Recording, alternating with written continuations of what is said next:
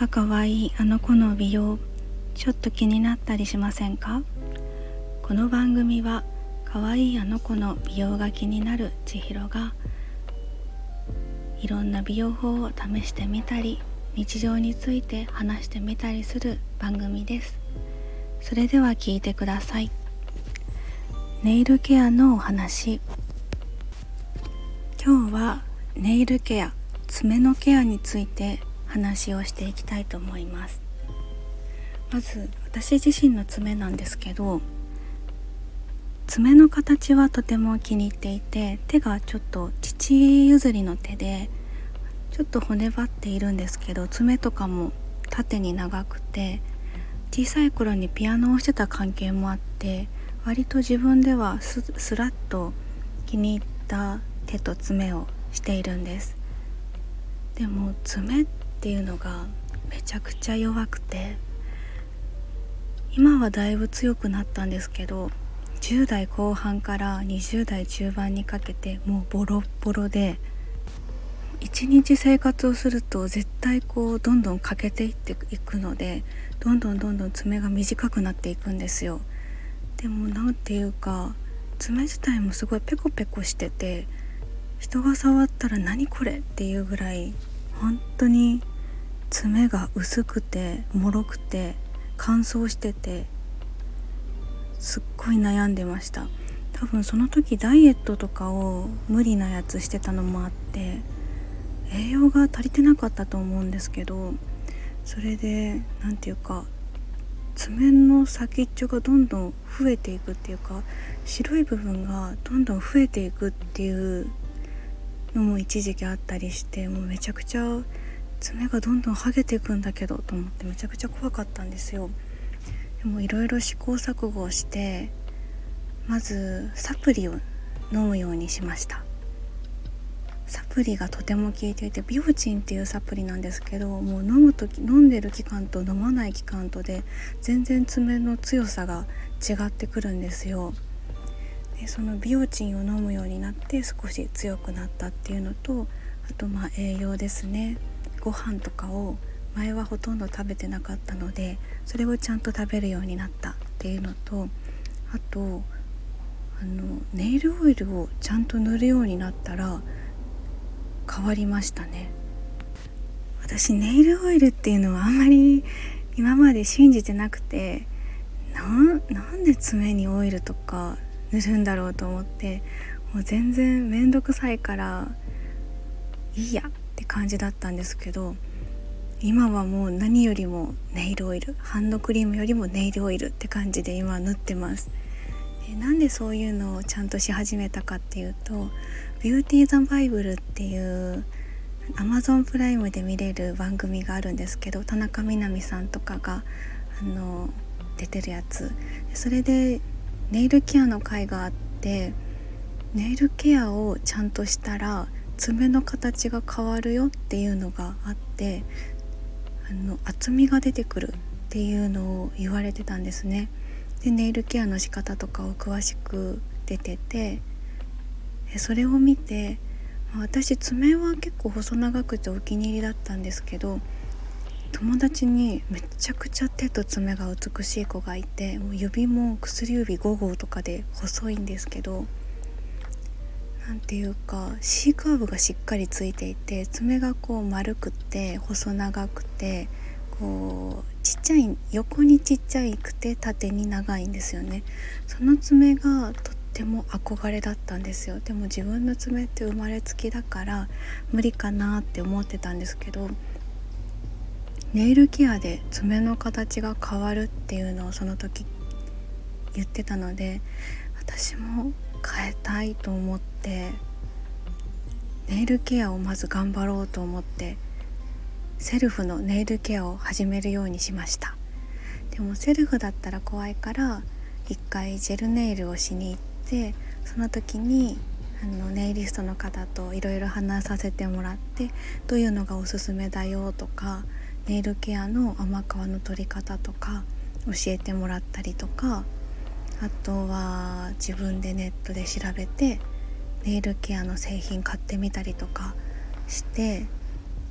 まあ、ぼちぼちジェルネイルはもう1回だけにしてぼちぼちやってるところです。1年ぐらいずっとセルフでネイルケア1年以上かやってるんですけどやってみた感想としては本当に爪の形が整うようになりました。なんていうかケアをせずに過ごしてたらちょっと爪の形が若い頃より変わって上の方が広がって伸びるっていうかあんまり綺麗に伸ばせなくなっちゃってたんですね。でもそれをちゃんと自分でケアしてたら良くなってきたんですけどいろいろ試行錯誤した中で今これが一番良かったっていうのを何点か紹介したいと思います。まず爪やすりなんですけど手の爪はやっぱりパチンって爪切りできるとあんまり良くないっていうのをよく聞いてたので爪やすりには以前からしてたんですよ。でもガラスのよく700円ぐらいであのアマゾンとかで売ってるちっちゃめの6から8センチぐらいのやつを使ってたんですけどそれまあ何ていうか細かく削れるけど削れる力が弱くて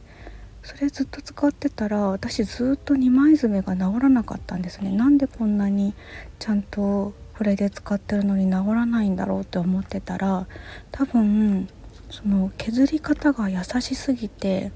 その分なかなか削れないから自分が結構力強く爪にそれを押し当てちゃってたっていうのが分かってじゃあもうちょっとこうガシュガシュッと強く削れる爪やすりに変えようと思ってで調べてたどり着いたのがチェコの職人さんが作っているブラジェクブラジェクっていう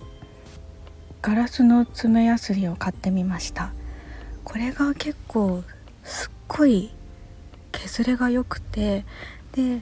職人チェコの職人さんが手書きで絵を描いてくれてたりするんですけどそのそういうのもすごく良くてでチェコでもすごい最高峰のガラス職人さんが作ってるっていうそういう物語性があるのも私とっても好きで今それが一番お気に入りですね。あとはネイルニッパーをちょっと高いの買ってみたんですよ。内海の5000ぐらいするやつ。今まではもう1000円前後の安いニッパーをネットで買って使ってたんですけどそれもネットでの評判はそんなに悪くなかったんですけど切れ味はや悪くて引きちぎるみたいな感じの使い方してたんですよね。でもやっぱり取りにくいなと思っていいのに変えてみたら本当に細かいところもちょちょちょちょって切れるんでやっぱり高いのはそれだけの理由があるしいいものはいいんだなって思いますね。あとはあの甘皮を削るやつというか甘皮を取るやつなんですけどそれは、えーと、オイルインのピンク色の薬局とかで600円ぐらいで買えるセラミックのやつを使ってます。今までは金具のやつを使ってたんで金の何て言うんですか？金属のやつを使ってたんですけどそれだとやっぱり爪を傷めそうっていうか傷めるっていう風に聞いたのでそれを変更してセラミックに変えてます。でも今狙ってるのはあのロングラージュさんっていういくつ目専門のえーと、サロンが東京にあるらしいんですけどそこが出してるあのやつを狙ってるんですがそれもちょっとお高いので今はその600円のセラミックので我慢してます。でそういったものでちゃんと甘皮をちゃんとふやかして甘皮リムーバーみたいなやつを使って甘皮をきちんと起こして張り付いている爪に張り付いてる甘皮をきれいに取り除いてオイルを塗ってっていう風にしてあとそう大事なのが OPI のえっ、ー、とネイルハードナーを使ってます。いろいろ調べたり聞いたりしてたら爪の C カーブというか爪のこうカーブをつけたかったんですね。私平べったいのがとっても嫌で。